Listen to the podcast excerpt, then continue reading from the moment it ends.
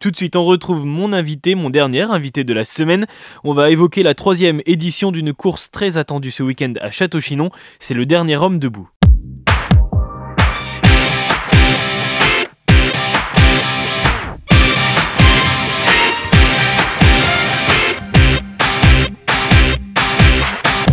Et bonjour Arnaud. Bonjour.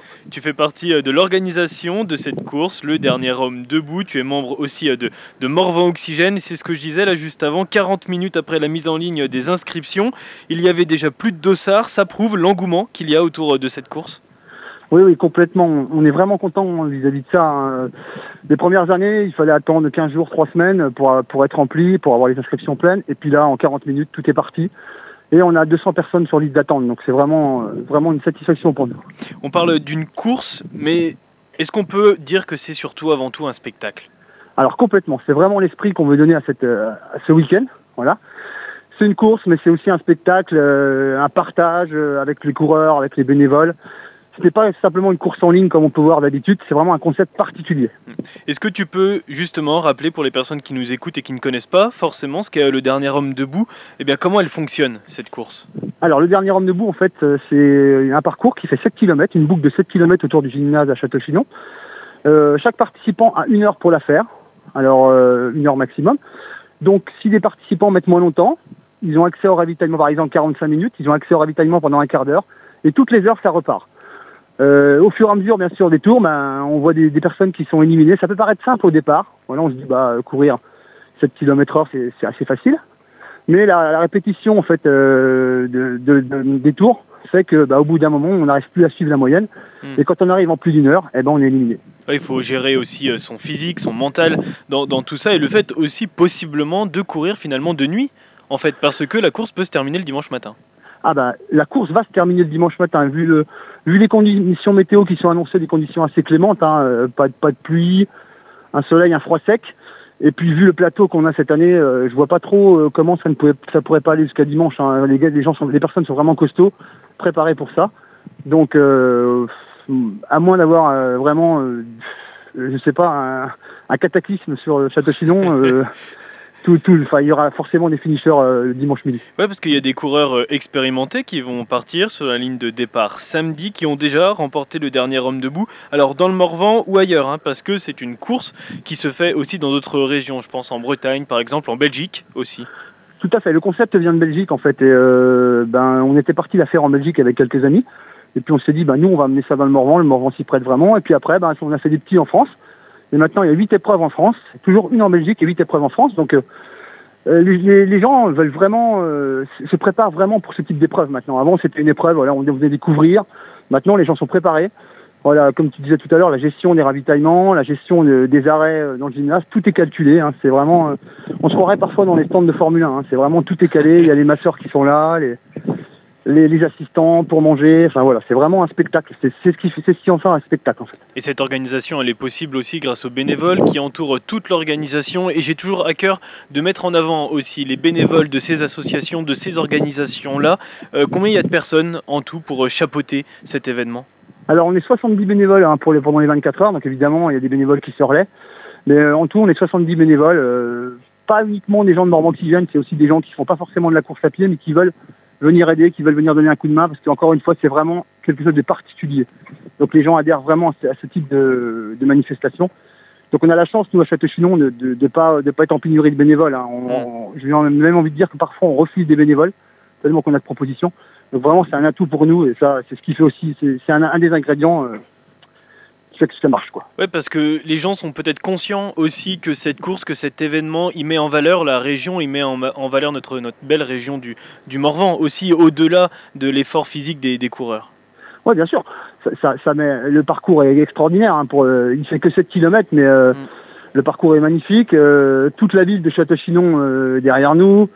On arrive à remplir des hôtels à 20 km autour, enfin hôtels, gîtes. Donc c'est tout un, tout un, un phénomène, tout un, beaucoup beaucoup de choses qui se mettent en place pour ce week-end et puis euh, bah, nous on est simplement un petit ingrédient hein, mais après euh, voilà la magie de la course fait que euh, tout se passe super bien à chaque fois. Alors tu évoquais le parcours justement, et pour cette troisième édition comme pour la première, je crois que c'est important pour vous de ne pas modifier le parcours, que ce soit de la première à la troisième édition, mais également pendant la course, euh, le parcours reste constamment le même.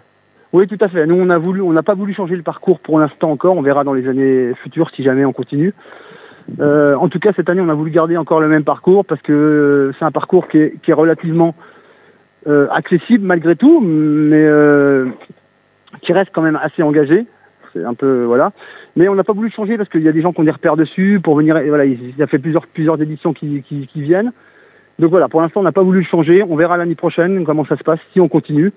Mais pour l'instant, voilà, on a gardé le même parcours. Ouais, garder cette, cette recette qui fonctionne depuis trois ans avec quand même des nouveautés. Parce qu'il y a une nouveauté cette année, c'est la course en duo. Est-ce qu'on peut avoir un petit peu plus d'explications sur cette possibilité?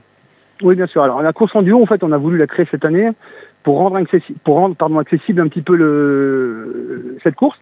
Donc c'est-à-dire qu'ils vont courir comme, comme le nom l'indique, ils vont courir à deux, en alternance, une heure un coureur, une heure l'autre. Ils pourront pas choisir en fait leur stratégie, c'est-à-dire qu'ils seront obligés de partir en alternance, une heure sur Mhm. deux. Et euh, ça va amener, le- il va falloir gérer un petit peu le temps d'attente, donc il sera au moins d'une heure pour, pour le coureur qui ne courra pas. Et là, on va avoir des nouvelles stratégies. hein. Est-ce que je dors Est-ce Ouais. que je dors pas en pleine nuit Comment je m'alimente Donc ça, ça va rendre la course attrayante. Ça va vraiment rendre la course intéressante pour le public, notamment, qui vont voir un petit peu bah, ce que font les coureurs pendant l'heure où ils sont, euh, ils sont en repos, on va dire, hein, en mise en veille. Donc euh, voilà, ça, on a- ça permet aussi de rendre accessible un petit peu plus la course à des coureurs un petit peu moins aguerris. Et euh, peut-être qu'ils vont y participer à la fête malgré tout. Et il y aura des récompenses du coup pour la course du dernier homme debout et pour la course du dernier homme debout en duo finalement. Tout à fait. Alors les récompenses, hein, c'est vraiment anecdotique. Hein. On est vraiment Ouais, ouais, sur des voilà, c'est des trophées euh, qui ont été faits en bois, des voilà, toujours euh, par rapport à- au Morvan, mais c'est vraiment une course. Les, pardon, les récompenses sont vraiment anecdotiques. C'est vraiment l'esprit n'est pas là. L'esprit est vraiment de se dépasser soi-même et puis euh, de remporter cette, cette épreuve.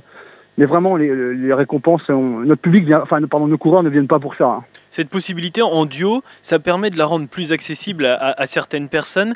Est-ce que ça, ça fait partie des objectifs de cette organisation du dernier homme debout, de rendre cette course encore plus accessible à un plus grand nombre de personnes, euh, peut-être à l'avenir pour les éditions à venir? Bien sûr, on, veut- on veut que tout le monde participe à la fête. Alors, on a parlé des- du duo cette année, mais on, est- on a aussi ouvert euh, une course dernier homme debout junior cette année. Voilà, on l'emmène vers les enfants. Alors, bien sûr, en adaptant euh, le concept hein, pour pas euh, Oui, bien sûr. pour pas faire n'importe quoi avec les enfants. Mais a- les enfants seront aussi de la fête. hein. Alors, on est content parce qu'on avait limité à 50, pers- 50 enfants. Et on est déjà à plus de 60 enfants d'inscrits. Donc voilà, ils vont avoir leur petite course aussi. Ça va mettre un petit peu d'animation pour les parents, qui- pour les suiveurs, pour les parents qui sont là. Et donc, donc nous, euh, chez Morvan Oxygène, ce qu'on veut, c'est bah, rendre accessible le sport à tout le monde. Et peu importe euh, son niveau, peu importe euh, ses qualités, voilà, tout le monde est capable de faire ça. Et ça, c'est une de nos valeurs euh, très très importantes. et pouvoir rendre cette course multigénérationnelle. C'est très important. On va parler aussi de l'importance d'autre chose, c'est celle des spectateurs et des supporters qui sont euh, sur le long de, tout le long de cette course. C'est eux aussi qui, qui participent et j'irais même qui sont très très importants pour, euh, pour encourager les, les coureurs. Ouais, bien sûr. Alors, nous, on a, on a, on a la chance d'avoir plein, plein de monde sur le parcours. Alors, surtout les coureurs, on a la chance d'être encouragés un peu partout. euh. Comme le parcours n'est pas très grand, en fait, bah, c'est facile. euh, Il y a tout il y a du monde un peu partout. Et notamment euh, en haut d'une côte, ce qu'on appelle nous la côte de Chancheur, c'est le juge de paix du parcours. hein. Donc là, en haut de la côte, on a créé une animation avec de la musique, avec voilà, il y a toute, un, toute une ambiance dans cette, dans ce, le haut de cette côte de Chancheur qui donne un coup d'énergie aux coureurs incroyable, visiblement, c'est ce qu'ils nous disent. Et puis euh, ça crée une ambiance extraordinaire, surtout en pleine nuit. Voilà, quand on est un peu seul dans la, forêt, on sait qu'à cet endroit-là, on les entend de loin, euh, cette côte. Et ça, motive les coureurs euh, quand parfois à 2-3 heures du matin, ils commencent à avoir un petit coup de moins bien. Bah, quand ils entendent le bruit, ils sont super contents et ça leur donne plein plein d'énergie. Avec l'expérience des années précédentes, est-ce que tu, peux nous dire à peu près combien il va rester de, coureurs sur les alentours de 5-6 heures du matin? Par exemple, c'est là où vraiment on voit les, les têtes d'affiche vraiment de, de cette course Tout à fait, c'est c'est exactement ça. La course en fait commence euh, à voilà 6-7 heures du matin quand le jour commence à se lever le dimanche matin. C'est là où on va vraiment, vraiment voir les favoris qui vont commencer à, à, à- à montrer leur stratégie. Donc je pense moi cette année vu le plateau et vu les conditions météo, alors peut-être que je me trompe, mais on va être au moins sur une dizaine de coureurs encore qui vont passer la nuit. Ah quand Donc même. ça nous promet 3 à 4 heures, les 3-4 dernières heures avec euh, un suspense, une émotion incroyable. Et puis on espère vraiment qu'ils seront au maximum sur la dernière boucle pour, pour, bah, pour voir quel, quel sera vraiment le dernier homme debout. Est-ce que tu as un favori sur, ces, sur Ah, les je, pense que, je pense que Guillaume Berthier, le local, hein, le prof d'anglais du, du collège, hein, qui connaît le parcours par cœur, je pense que l'année dernière, il a été battu. Et je pense qu'il a pas très très, ça lui a pas plu beaucoup. Et je pense que là cette année, il est vraiment préparé. Et, euh, vois pas qui est-ce qui va le battre cette année. Et on lui souhaite bonne chance parce que c'est un local et on invite donc toutes les personnes qui veulent aller voir justement euh, ces coureurs et cette course à venir le samedi au départ, mais également de venir le dimanche matin. C'est là où c'est intéressant aussi de, de voir l'évolution aussi que cette course a pu, a pu avoir. Tout à fait. Le dimanche matin, c'est là où voilà, on ressent plus les, plus les émotions. C'est là où voilà, c'est vraiment le dimanche matin. Si on doit choisir dans le week-end, bah, il faut venir le dimanche matin. C'est là où le dénouement de la course va avoir lieu. Et euh, on sent vraiment une atmosphère particulière, aussi bien chez les spectateurs, chez les coureurs aussi. On, voilà, on voit l'émotion dans les yeux, on voit la fatigue, hein, bien sûr. Ils sont partis depuis midi le, samedi, donc euh, ils en sont à 24, 23 heures, 22 heures ou 23 heures pour, pour certains de course. La fatigue est là, donc les émotions ressortent beaucoup plus facilement. Et c'est vraiment des moments particuliers pour, pour les spectateurs, hein, pas que pour les coureurs, vraiment pour les spectateurs, même si on n'est pas spécialiste de la course à pied. C'est vraiment, on insiste là-dessus c'est un spectacle, hein, donc euh, on n'a pas besoin de courir beaucoup, on n'a pas besoin de courir, même pour voir un petit peu, sentir cette émotion. Et c'est l'occasion aussi euh, de rencontrer l'organisation aussi de, de Morvan Oxygène, qui est une très très belle organisation dont tu fais partie. Arnaud, je te remercie d'avoir répondu à, à, mes questions pour nous avoir présenté donc cette troisième édition du Dernier Homme Debout. C'est organisé ce week-end à Château-Chinon dans notre très beau Morvan. Merci à toi Arnaud. Merci. Et comme tous les vendredis, on termine avec une recommandation cinéma pour ce week-end qui vous est proposée par Manuel, plein feu sur le voyage en pyjama de Pascal Thomas. Alors de quoi nous parle ce film Manuel? Eh bien Théo, cet été-là, Paul-Émile, dit Victor, voulut savoir ce qu'il restait de sa jeunesse. Le film euh, commence par cette phrase qui s'inscrit donc en, en grand sur l'écran. Le voyage en pyjama met en scène donc le héros, Victor, la quarantaine euh, environ. C'est un professeur de lettres dans un lycée. Et puis c'est aussi un prévisionniste amateur à Météo France qui décide eh bien, de prendre le large et donc euh, tout cela au cours d'une année sabbatique. Quand Anne, sa compagne depuis 15 ans, part en voyage professionnel avec son amant, eh bien, il décide de larguer les amarres lui aussi et il s'envole, mais à vélo, avec la femme de l'amant de son épouse, euh, qui est interprétée par euh, Anouchka Delon, délicieuse, donc dans ce rôle euh, de fiction. On ne reviendra pas sur l'affaire actuelle qui est sous les feux des projecteurs et qui crée la polémique. Revenons donc à ce voyage en pyjama, mon cher Théo. Et ce que recherche Victor, eh bien, ce sont euh, très simplement les, tout simplement les chemins de traverse.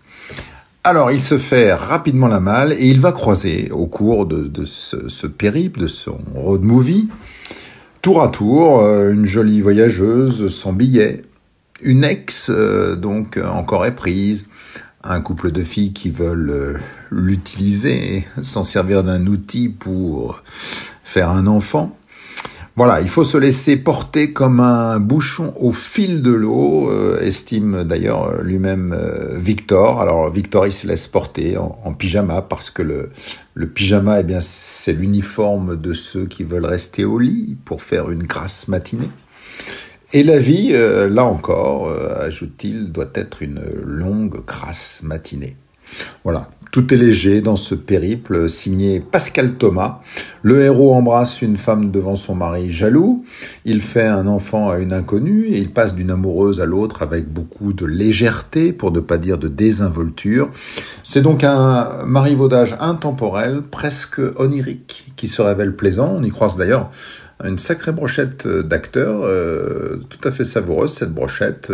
On citera Irène Jacob, Pierre Arditi, Annie Dupéret, Barbara Schultz ou bien encore Lolita Chama. Voilà le voyage en pyjama, une comédie romantique signée Pascal Thomas, légère mais franchement, euh, comme on le voit sur l'affiche et sur la bande-annonce, euh, le héros est en Vespa et ça fait du bien.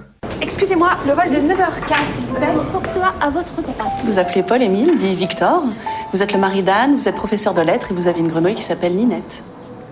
Je pars pour Compostelle à vélo. Et si je venais avec vous bah, Pourquoi pas mmh.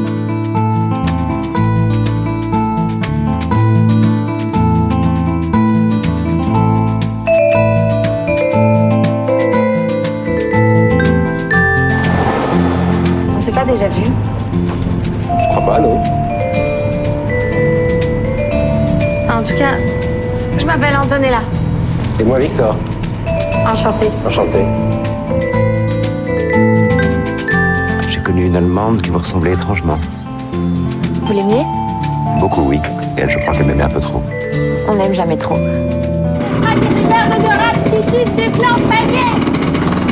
Allez, à Jacques Test. Jeunesse. Il faut se laisser porter comme un bouchon à la surface de la rivière. C'est un peu ce que je fais en ce moment.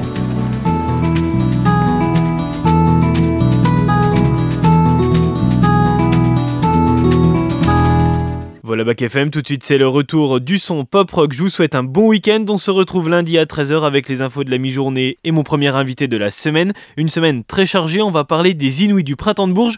Je vous donne rendez-vous lundi. En attendant, vous pouvez nous retrouver sur les réseaux sociaux, Instagram, Facebook, Bac FM, le site internet avec les podcasts, bacfm.fr. Bon week-end, bye, prenez soin de vous.